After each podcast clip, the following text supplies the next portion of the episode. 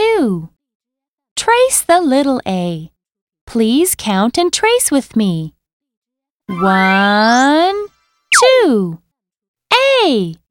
A little a. A is for apple. A, A, A. A is for apple.